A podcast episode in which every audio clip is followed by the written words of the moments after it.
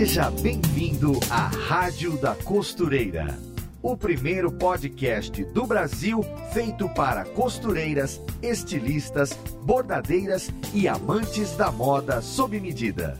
Apresentação em alto astral com a youtuber Fernanda Hertel. Começa então mais um programa aqui na Rádio da Costureira com aquela conversa animada de sempre sobre o assunto que todas nós costureiras não cansamos de falar, que é costura, né? Tinha que ser. No episódio de hoje teremos uma super entrevista com Néa Santana e João Torquato, seu esposo. Néa, nascida e criada em Salvador, bem ali no Pelourinho, caçula de oito irmãos e filha de mãe costureira, aprendeu a costurar com 11 anos.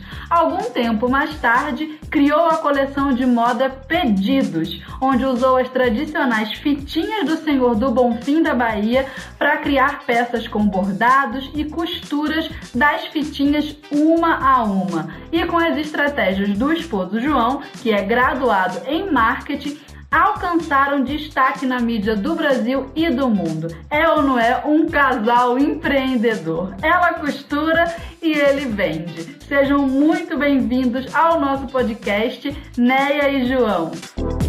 Oi, Fernanda. Oi, todos vocês que estão me ouvindo. É um grande prazer estar aqui hoje para contar um pouco da nossa história. É muito legal estar aqui hoje e poder contar um pouco da nossa história para você.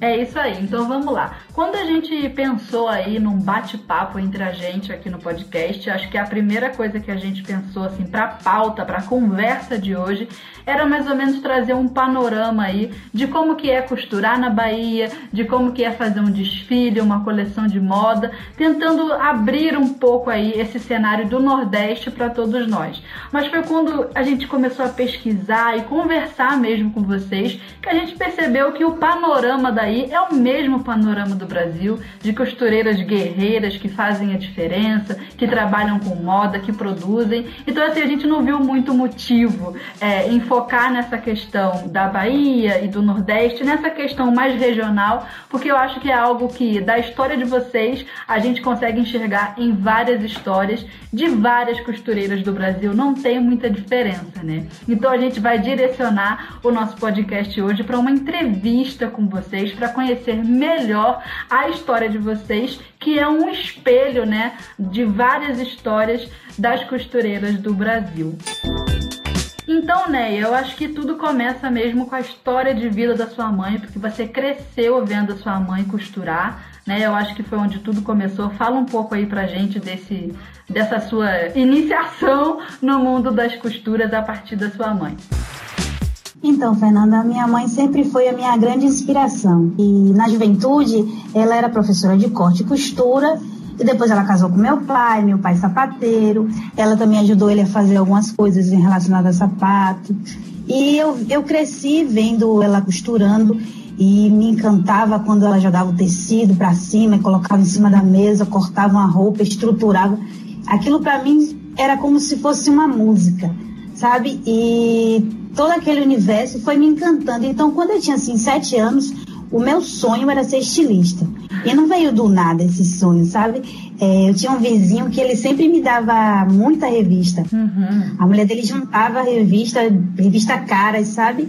Então aquela revista foi abrindo assim para mim, não para para eu costurar, assim, mas para ser uma estilista, criar roupas, sabe? Desenhava aí, tava... também, né? Coisas Isso, assim. desenhava, assim, fazia umas besteirinhas, rabiscos. E aí a minha mãe foi percebendo, né, que eu tinha um jeito para costura. Aí com oito anos ela me deu uma máquina de costura de brinquedo. Mas eu já queria uma máquina de verdade, sabe? Sim. Aí ela falou assim, não, você tem que ter calma, não é agora que você vai ganhar uma máquina, vamos por parte. Costura aí, é assim mesmo, né? É muita paciência. não, mas mas eu queria logo, eu queria aprender tudo, eu queria começar a ganhar dinheiro. Bem Porque assim. tudo começa dinheiro, né? É claro, oxe, é um olho na máquina e o outro na carteira. E aí foi quando a gente precisou fazer um, um figurino que ela participava, sempre participou do 2 de julho, é o aniversário dela e também Independência da Bahia. A gente precisou fazer um figurino e a gente não, não sabia como, não tinha condições de comprar. E aí a gente teve a ideia de pegar a pena de galinha no. Pena de galinha? é, pena de galinha no abatedouro e fazer uma fantasia de índio. Mas esse 2 de julho é, é, o que na Bahia? É que eu sou carioca, tô por fora. 2 de julho é então, é, um, é uma. É independência da Bahia. Então é ah. é importante ressaltar que o 2 de julho, para quem não conhece, é, foi quando houve a, é, chamado de independência da Bahia, porque a batalha aconteceu em 2 de julho de 1823, se eu não me engano, uhum. se não me falha a memória agora, é, que foi a expulsão definitiva dos portugueses aqui do Brasil depois né, da proclamação da República de 22. Hum.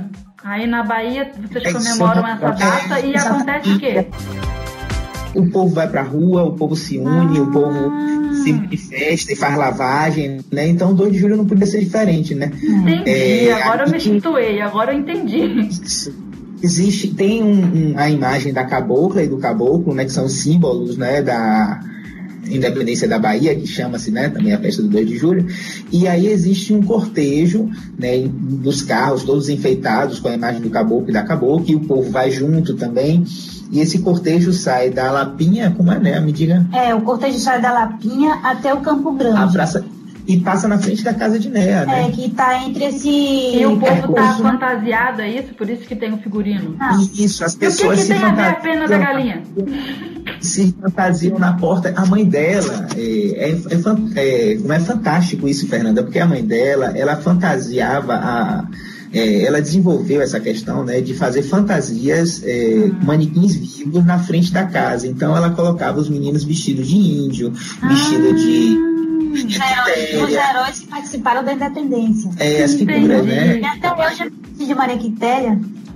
Eu me vesti de Maria Quitéria dos 10 até os 14 anos. E eu ajudei a fazer. Legal!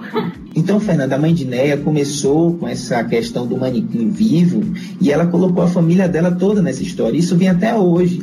Então, é, primeiro nos filhos e os meninos iam crescendo, iam ocupando outras posições né? No, no enredo, Depois, né? Da história contada. E os netos foram crescendo. É, e esse ano que passou agora, 2017, a gente teve a oportunidade de colocar o nosso filhinho, que tem dois anos, né? O Arthur, vestido de índio na fachada, na frente da casa. É bem legal, porque ela começou com essa história, né? E já tem, acho que 20 anos ou mais, né, né? Já isso. Tem, 22. Isso acabou se tornando um concurso. Então, tem anos que tem, tem anos que não tem, mas normalmente acontece um concurso e a prefeitura premia, né? A casa, a fachada mais bonita. E a mãe dela já ganhou esse prêmio várias e várias vezes. Como é? Minha mãe já ganhou quatro vezes no primeiro lugar, duas vezes no segundo lugar e quatro menções honrosas e uma honra um concurso. Então, Nossa. chegou um momento que a gente não conseguia mais ganhar. É. que maravilhosa! É, sério. É. E por sempre tem um mãe, prêmio. Por isso que essa mãe te inspirou tanto, né, Néia? E ainda me inspira muito, porque tudo veio dela, né? E quando tudo começou, eu tinha o quê? Eu tinha sete anos e a gente precisou fazer um figurino de índio, porque ela teve ideia de colocar um manequim vivo na janela que é um concurso de fachada que tem todos os anos. E aí a minha mãe, a gente fez esse figurino e a gente ganhou no primeiro lugar. Olha, com a pena da galinha. Isso. E as, e as penas da galinha tavam, eram todas brancas. A gente tingiu com papel crepom. Ah, e ficou perfeito. Então aquele momento, aquele momento para mim é que é, ela trouxe para o meu sonho assim de ser estilista uma, uma, coisa muito nova, uma experimentação muito nova. Imagina. Então foi então para mim foi fantástico participar disso. E aí com o tempo eu fui crescendo, ela foi vendo o meu cuidado, eu ajudava ela a fazer alguns reparos nas roupas e passava ferro nas roupas, e limpava, tirava as linhas, nada de costurar ainda. E eu estava ansiosa porque eu queria costurar, eu queria ganhar dinheiro, sabe? Eu queria poder ajudar ela a fazer as coisas na casa e tal. E aí foi quando ela parou e falou assim: não, eu vou te ensinar tudo que eu sei. E aí ela me ensinou a primeiro desconstruir algumas peças. A gente sempre ia no emprechós e a gente pegava algumas peças, desconstruía, fazia de uma calça social masculina, a gente fazia uma jardineira ou uma saia, de um blazer, a gente fazia um vestido, sabe? Eu sempre transformava em alguma coisa. A gente sempre... aprende tanto desmanchando, né? Desmanchando é, a roupa. Porque... Uhum, porque é uma forma de você aprender como é. Porque costura é um quebra-cabeça, né? É. Você, você aprende, aprende desconstruindo e aprende a construir depois outras peças. E aí, com o tempo, ela foi me ensinando a cortar. Esse foi, foi, a, foi a parte que eu mais tive medo na minha vida de cortar roupa, de cortar o tecido. Minha mão tremia, a tesoura tremia também, eu não tinha segurança de cortar. E aí ela chegou para mim e falou assim: não, pode cortar, se você cortar errado, a gente compra outro tecido. Aí foi quando eu tive coragem de cortar e perdi o medo completamente de, de cortar roupa, de cortar Muita o tecido. Muita costureira precisa é, passar por essa fase aí, vencer o medo de cortar tecido. É algo comum a muita costureira iniciante, né? Ter medo de perder, e às vezes aquela estampa que a gente gostou, que a gente amou, que se cortar vai estragar. Mas muitas costureiras param aí, né? Desistem. Olha que bobagem. Estraga o tecido, ora. eu tinha muito medo de cortar o tecido. E aí depois chegou o grande momento, né, de atender os clientes dela. Então eu comecei primeiro, primeiro fazendo alguns reparos nas roupas dos clientes, né, fazendo bainha de calça social, trocando zíper. E o meu primeiro cliente já foi minha primeira decepção, né? Oh, porque meu Deus, quem foi? Ele me pediu para trocar um zíper. Tudo bem, eu troco o zíper. Aí ele falou assim: Não, eu não vou comprar o zíper, você compra. Eu falei: Não, tudo bem, nós também compramos o zíper e colocamos. Aí tá, porque tinha clientes que já ia com o zíper, entendeu? Uhum. E aí, quando eu tava já espertinha, eu falei assim: Não, tudo bem, minha mãe cobrar quatro reais, eu vou cobrar seis reais, porque eu não quero ficar ganhando quatro reais para trocar um zíper. Sendo que é muito trabalho para trocar um é. zíper né, de uma calça jeans. E aí ele chegou para mim no dia que eu fui entregar a calça para ele, ele me deu 2,50. Oxi! E aí eu cheguei para ele e falei assim, nossa, 2,50, mas o meu trabalho foi 6 reais. Ele falou assim, não, mas aqui dá para você comprar uma pipoca. Ai. Então eu com 13 anos, é, querendo ganhar meu dinheiro e ele querendo me pagar 2,50 para comprar uma pipoca. Dona cara. E aí eu fiquei, e aí eu fiquei muito triste, né? Mas a minha mãe estava atrás da porta me dando toda a segurança que eu podia falar para ele o que eu queria. Aí fechei as mãos, olhei para ele séria e falei assim: ou o senhor me paga o meu, dinheiro, o meu dinheiro, ou o senhor vai levar sua calça sem um zíper. Nossa, Néia, mentira. Quantos anos isso? Pô, 13 anos. Que afrontosa! E minha mãe tava atrás da porta, tem, que falar alguma assim coisa, minha mãe ia sair, tá? Que maravilhosa! Ai, Aí Tanta ele chegou costureira, assim, né? Eu preciso ouvir isso nesse Brasil. Repita, repita o que você disse para ele. eu fechei as mãos, coloquei, respirei fundo e olhei firme pro olho dele. Você, o senhor ou o senhor me, me paga os, os meus seis reais, ou o senhor vai levar a sua calça sem o zíper. Aí ele olhou para mim assim, com tanta audácia. 2,50 dá para comprar uma pipoca. Eu falei assim, é, mas eu não estou aqui trabalhando para comprar pipoca, amigo. Eu estou aqui trabalhando para ganhar o meu dinheiro. Aí ele foi, tirou o dinheiro do bolso e falou assim, não volto mais aqui. Aí eu olhei para ele e falei assim, clientes como o senhor, eu não quero mais aqui. Meu Deus, eu... que maravilhosa! E aí foi quando, quando eu decidi que isso, isso era um trabalho muito sério, que eu queria comprar minhas máquinas industriais, que eu queria montar o meu ateliê, que eu queria ganhar um pouco mais do que minha mãe ganhava, porque o que ela cobrava nas roupas, ela não, não, não dava para muita coisa. Uhum. E percebi também que eu precisava ajudar ela de alguma forma, né? Foi aí que eu comecei a ganhar meu dinheiro, comecei a comprar meu fardamento da escola, comecei a comprar meus livros, tudo que eu precisava eu comprava com meu dinheiro, então fui ajudando ela e me ajudando também e depois eu eu percebi que eu precisava me capacitar, né? Aí, e tá. aí, aí nessa eu, rotina ah, toda de vocês trabalhando juntas, né? É, era um, um, um, ateliê de costura mais simples, eu acredito, né? Fazia conserto, trocava zíper. Da onde foi que saiu a ideia de você fazer um desfile aos 16 anos? A minha mãe ela já costurava para alguns clientes dela sob medida. E eu ajudava muito ela nessa parte. Uhum. Às vezes até ela dizia assim: ah, pegue esse, esse cliente E aí eu fazia o vestido de 15 anos, já tinha essa, essa autoridade de atender os clientes dela, inclusive com 14 anos eu já atendia os clientes, já desenhava os, os modelos e já costurava para alguns clientes. Uhum. E ela já me uhum. deixava fazer mesmo, porque eu já tinha mais. Como é que se diz? Eu estava mais esperta. Entendi. E aí, e aí tudo aconteceu quando um amigo de minha mãe viu alguns dos meus desenhos e falou assim: Poxa, você já costura e desenha bem. Eu estou pensando em fazer um desfile no meu restaurante. O que, é que você acha de você participar? Ah, Aí eu. Ah, entendi.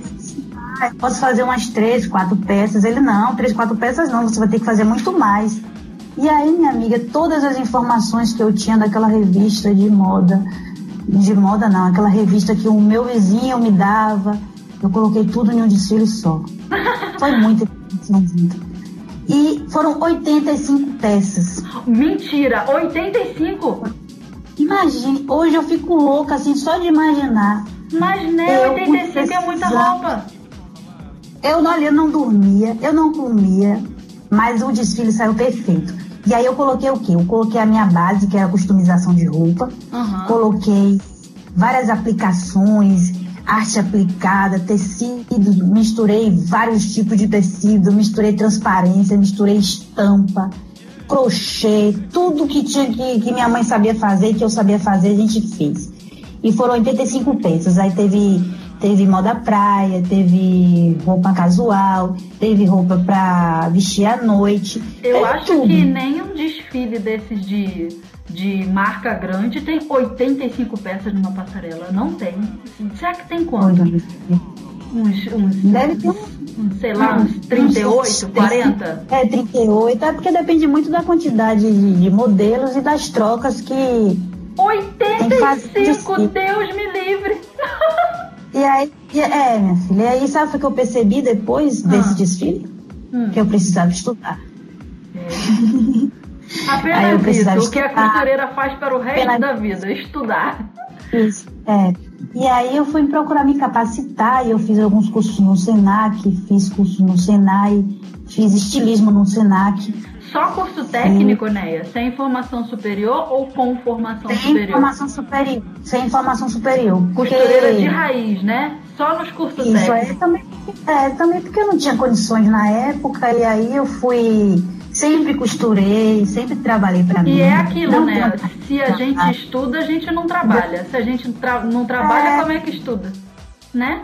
Pois é, exatamente. E como eu tinha que comprar ter que pagar todos os meus cursos, todas essas coisas. Aí eu, eu falei assim, não, eu vou investir em, em cursos assim mais rápidos que eu aprendo e aí eu vou colocando em prática. E aí o que aconteceu? Depois que eu fiz esse desfile com 85 peças, eu montei uma loja, você acha que eu ia parar por aí? Claro, depois de fazer 85, vende 85. Eu tinha, eu tinha que vender essas peças e foi um sucesso. É, o, o evento foi pelo Fashion. Eu fiz três edições desse evento, mas nas, nas, próximas edições eu não fiz 85 peças, não. Eu fiz uma mini coleção com 10 peças. E o que foi legal é que toda vez que eu fazia um desfile, eu colocava nessa lojinha que eu abri na varanda da minha mãe, da casa da minha mãe, né? Que era no centro histórico. Então o público que eu, que eu vendia nas minhas roupas era um público assim mais turista. Por isso que hum. veio essa história de fazer roupa com fita do Bonfim. Era isso que eu ia te perguntar, de onde foi que saiu essa ideia. Isso, desde de, desse desfile de com 16 anos, eu percebi isso, que o público era turista, turista, muito turista passava lá na minha porta que da minha casa todos né? É, e turista de todos os lugares do mundo. Eu tive a oportunidade de vender para Cristiane Torlone ah. e vários outros artistas e, e, outros turistas também do Japão, Alemanha, Suíça. Eu tenho muitos amigos que já compraram na minha mão, clientes que compraram na minha mão que viraram amigos. Então esse era o público de lá. Eu não tinha que, eu tinha que desenvolver depois desse curso do Senac teve a formatura e aí eu tinha que desenvolver peças inspirada nas coisas que eu gostava. Então, como tem todo esse universo aqui da Bahia, a lavagem do Bonfim, e minha mãe sempre me levou para a lavagem do Bonfim, eu sempre participei com ela, a gente ia andando, aquela coisa toda, todo aquele ritual. E aí eu vi as pessoas amarrando a fita na. na Ai, um dia eu quero ir, tu me leva? é, eu levo, né? Pode vir que eu levo. Ah, eu quero e aí conhecer. Eu vi, vai conhecer vai adorar. Domingo, final da tarde. É, é a melhor hora de, de, de, ir pra lá a turismo. É. Ou então na sexta-feira, né? É Porque sexta tem uma missa e tem todo aquele ritual, é muito bonito. E quando eu vi as pessoas amarrando aquela fita, muita gente amarrando a fita no gradil, eu falei assim, hum, isso dá para fazer alguma coisa. Aí eu fui fazendo alguns testes e desenvolvendo algumas formas de fazer. E, e deu muito fazer... errado no início. Deu, porque deu eu vi muito, as suas peças, se você usou zigue-zague, uhum. né? Deu muito ruim, assim. Isso. Deu muito ruim, porque no começo eu pensei em unir as fitas com uma linha reta. Hum. Só que com uma linha reta funciona, né? Eu, eu tinha que unir as duas partes da fita, de um lado para o outro, com a reta. E o zigue-zague não, eu já uno as duas fitas, sabe? Ah, então, é verdade. É, aí eu já, eu já tô unindo duas e depois eu só unir mais duas e depois, sabe? Sei. Mais uma, mais uma, vai fazendo o tecido. E aí eu desenvolvi para essa mesma festa do 2 de julho uma bandeira do Brasil e uma bandeira da Bahia feita com fita do Senhor do Bonfim. A bandeira tem dois metros, bem grande a bandeira, eu fiz toda de fita do Bonfim.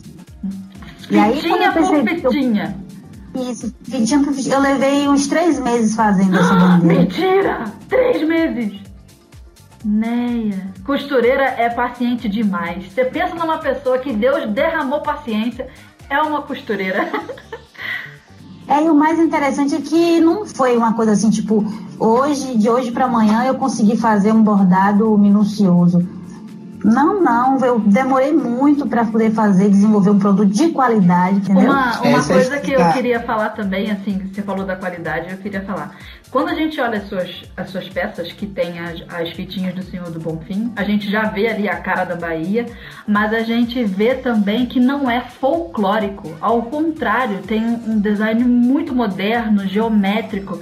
E quando é, o Júnior da Maximus, né, que é parceiro aqui do podcast Rádio da Costureira, me contou a sua história, ele falou: olha, ela fez um trabalho com as fitinhas do Senhor do Bonfim na minha cabeça eu imaginei uma coisa totalmente diferente, que fosse assim com uma cara mais folclórica mesmo.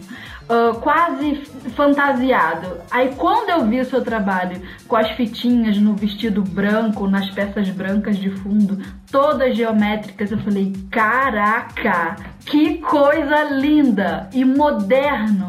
Não, não, não tem aquele peso folclórico, embora esteja estampando ali a cara da Bahia. Eu vou colocar aí no, no post do podcast, quem acompanha, quem está ouvindo a gente, dá um pulinho lá no site, no Clube da Costureira, que é o blog da Maximus, é, que a gente vai colocar uma imagem das peças da Neia. Você permite, né, Neia? Eu não estou nem perguntando, já estou falando.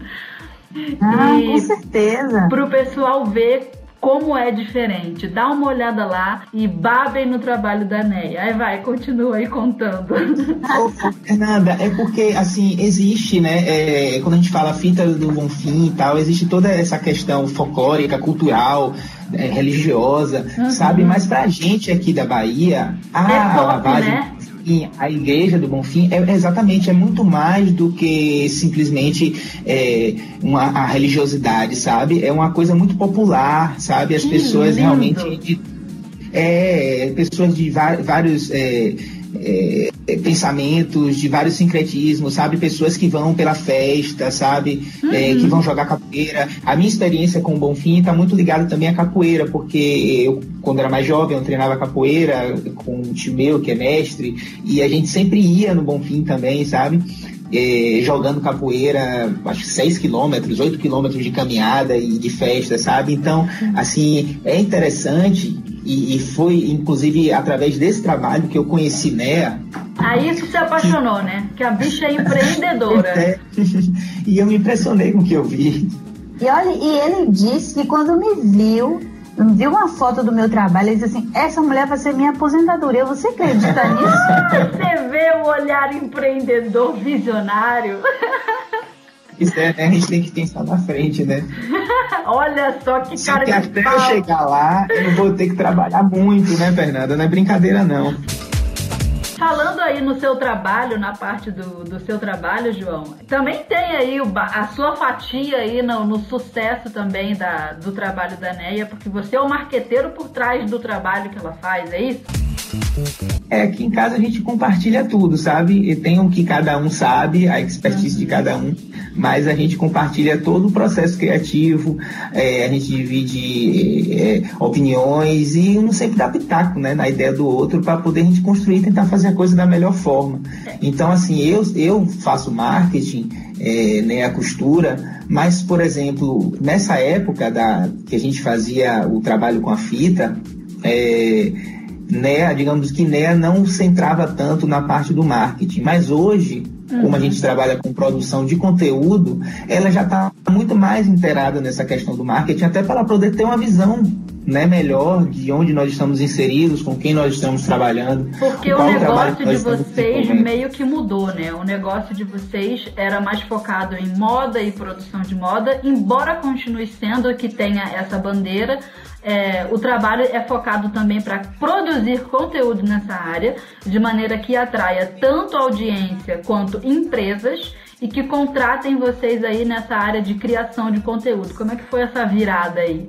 Então, é, é uma história longa, né? Porque veio todo essa, essa, esse período de NEA, né? Se desenvolvendo como profissional e eu também, né?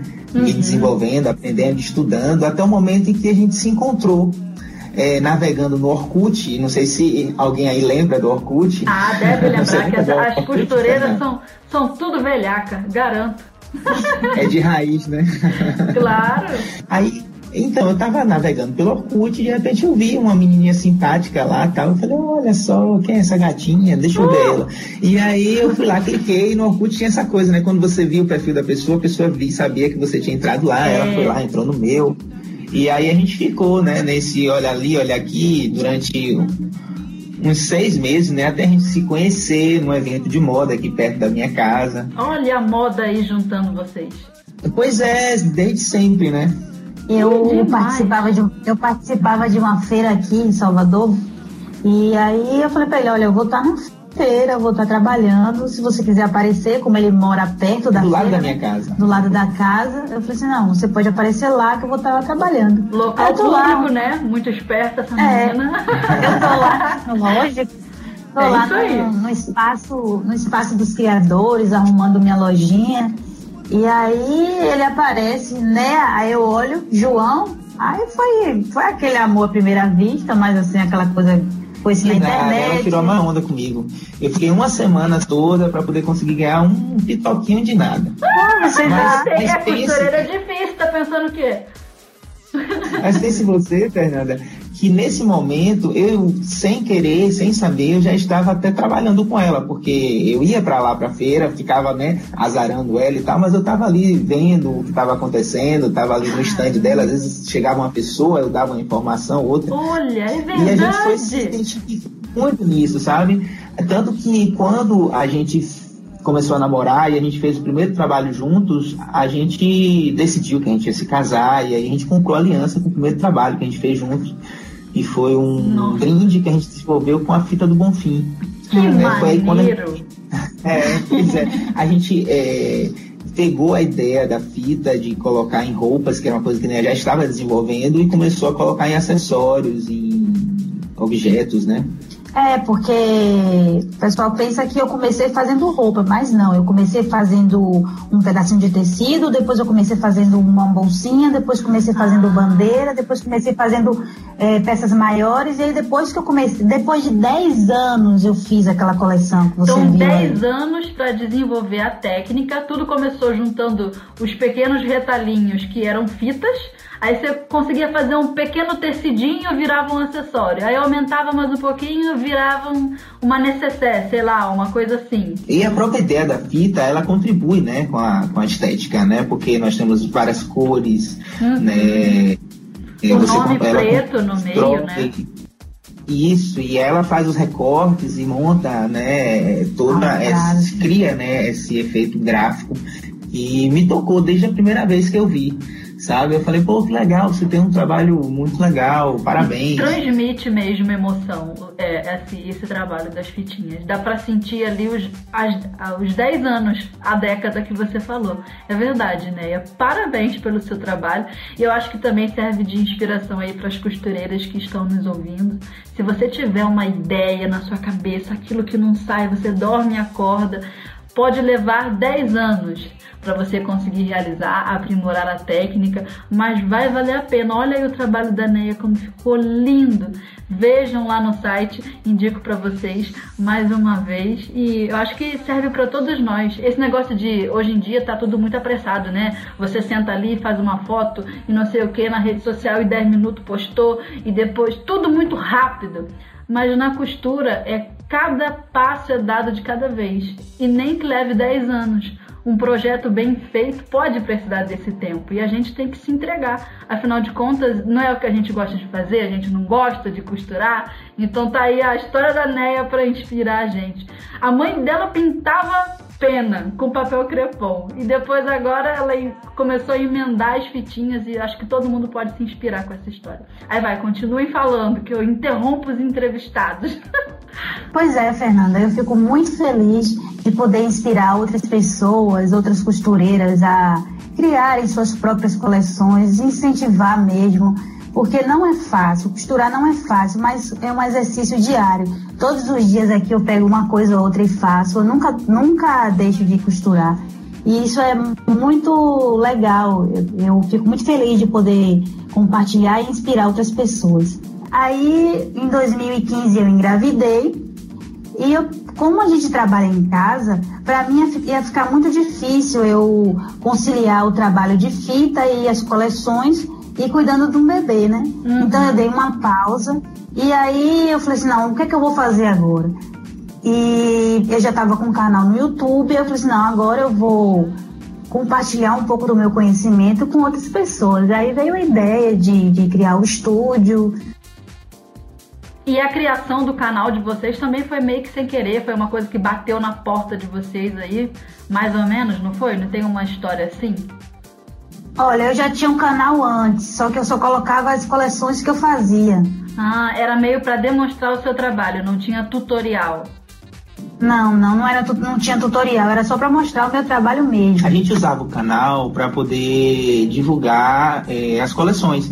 Então, esses os últimos trabalhos de fita que Neia fez, as últimas antes coleções da gravidez. Eu, isso, antes da gravidez. Foi 2014, 2015. Uhum. Aí né, teve ia pro canal. Uma coleção da Copa. Isso, a gente fazia o ensaio, né? O uhum. editorial. E aí foi exatamente nesse momento que eu comecei é, realmente a trabalhar com ela assim, a desenvolver o que eu já fazia junto com o que ela fazia. Tá, deixa eu ver se eu entendi. Vocês usavam o canal do YouTube apenas para expor o trabalho das coleções da NEA, começaram a fazer agora o tutorial, experimentaram para ver o que, o que ia acontecer, mas onde é que entra ali a mudança de quem produzia uma coleção, de quem vendia peças na lojinha, para quem passou a fazer conteúdo para internet? Por que que teve essa virada? Aconteceu alguma coisa aí no meio que mudou a vida de vocês? O que foi que houve? Aconteceu que eu, eu engravidei, não podia mais confeccionar aquelas roupas com tanto trabalho minucioso e os vídeos já estavam dando um retorno para gente, assim, um retorno de visualização, as pessoas começaram a comentar, a gostar. Eu vi que eu estava inspirando outras pessoas outras mulheres a empreender, porque são mulheres que, como eu, trabalham em casa. Então isso foi me, foi me dando vontade de continuar o trabalho e João sempre insistindo, né? E eu tímida, mas ali fazendo e tô até hoje, né? É, a costureira, as costureiras hoje em dia adoram botar a cara na internet. Eu, né, não sei o que, que, que acontece. ah, mas eu ainda sou muito tímida ainda. Eu me esforço muito para poder para virar Fátima é, Bernardes, né? Câmera, eu também. É, olhar para a câmera e imaginar que só tem uma pessoa ali, sendo que quando eu coloco um vídeo, um monte de pessoas verem, entendeu? É difícil. Quando a gente olha o nosso primeiro vídeo, dá é vergonha, né? Não? ah, não, não, olha esse vídeo não, não recomenda não, por favor. Nem recomendo o meu, não assistam, por favor, não assistam o meu primeiro vídeo. E para piorar, no meu canal, o meu primeiro vídeo é o vídeo mais assistido do canal, é o que mais tem visualização. Olha a sacanagem. Nenhum dos outros vídeos que eu botei no ar conseguiram é, ter mais visualização que o primeiro. Mas que raiva. Foi um bordado, Fernanda? Foi um bordado do moletom. Não sei o que, é que o povo tanto vê naquele bendito daquele vídeo que eu falo toda desengonçada, mas é o vídeo mais assistido até hoje. Ai, que raiva! Mas vai, continua. Desabafei aqui meu chororô de youtuber. Continua aí falando. Engravidou e não deu mais pra trabalhar com aquelas fitas todas. Foi isso.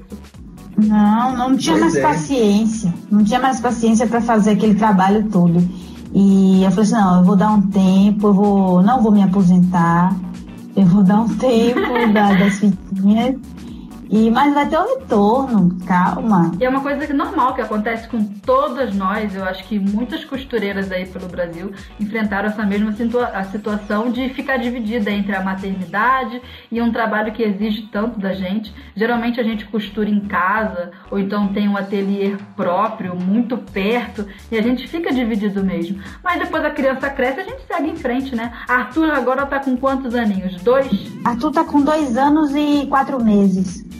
E de lá para cá vocês estão aí trabalhando com YouTube e conciliando aí o trabalho de costura e moda agora na plataforma.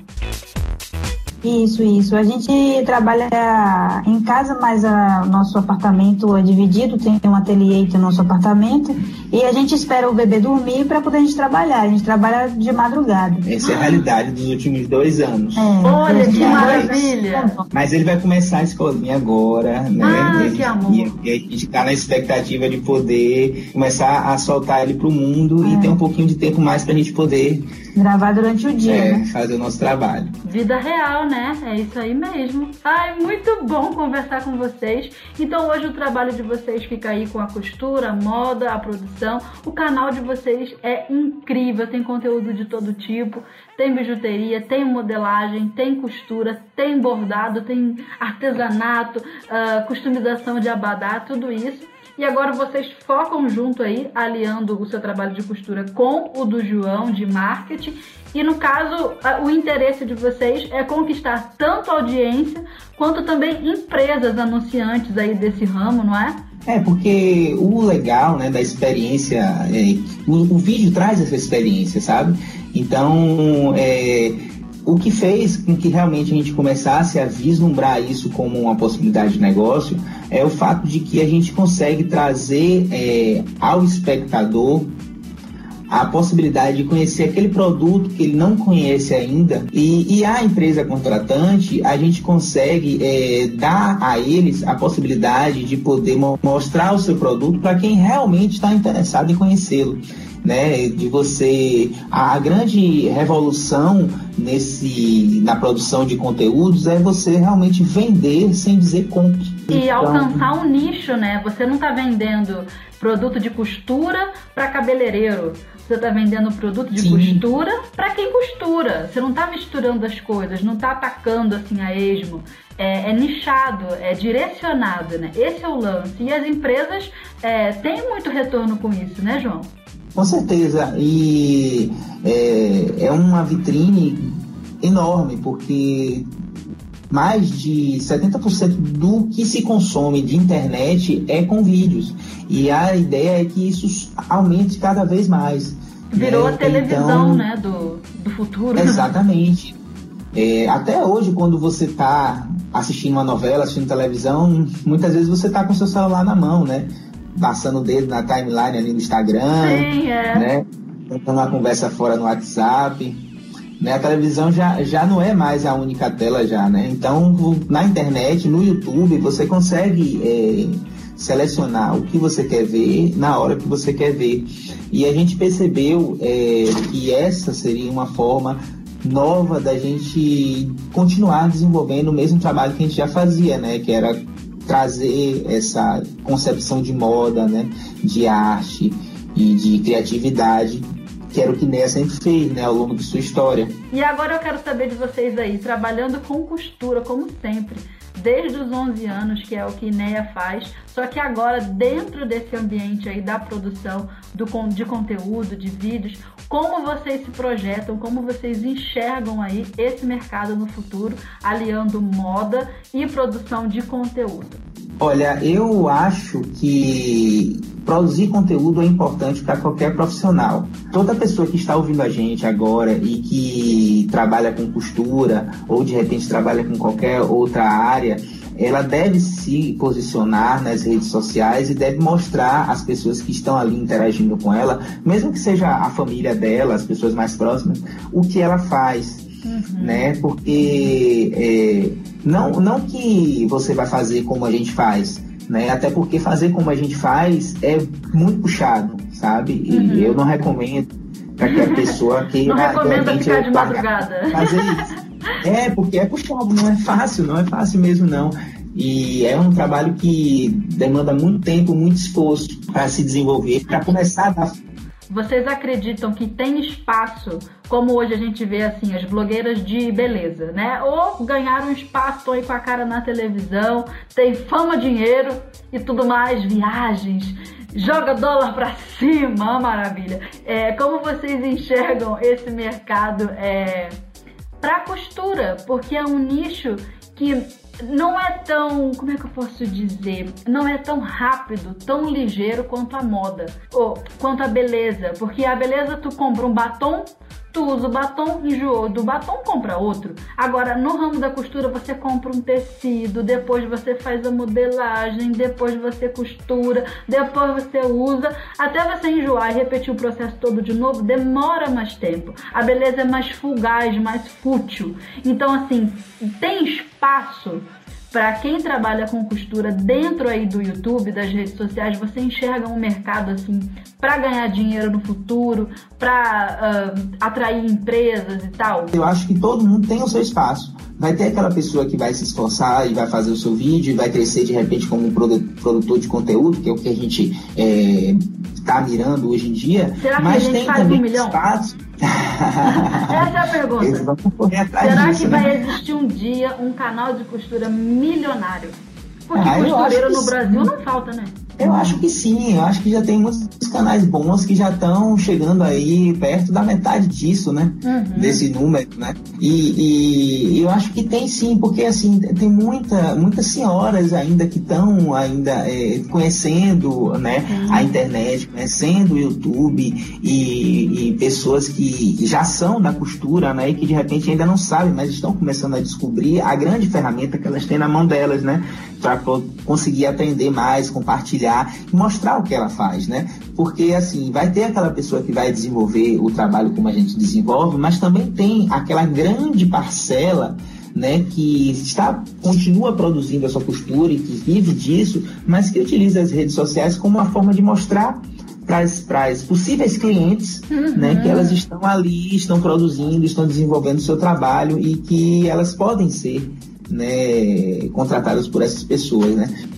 De qualquer forma, tem que estar online. Esse é o- essa é a resolução. Com certeza, a gente, a gente tem muitas é, mulheres empreendendo hoje no Brasil é, e as- a ferramenta né, das redes sociais ela está aí justamente para que você possa mostrar ao mundo o que você faz, como você faz e muitas vezes você pode estar fazendo isso dentro de casa, né? É a realidade mais comum da maioria das costureiras, né?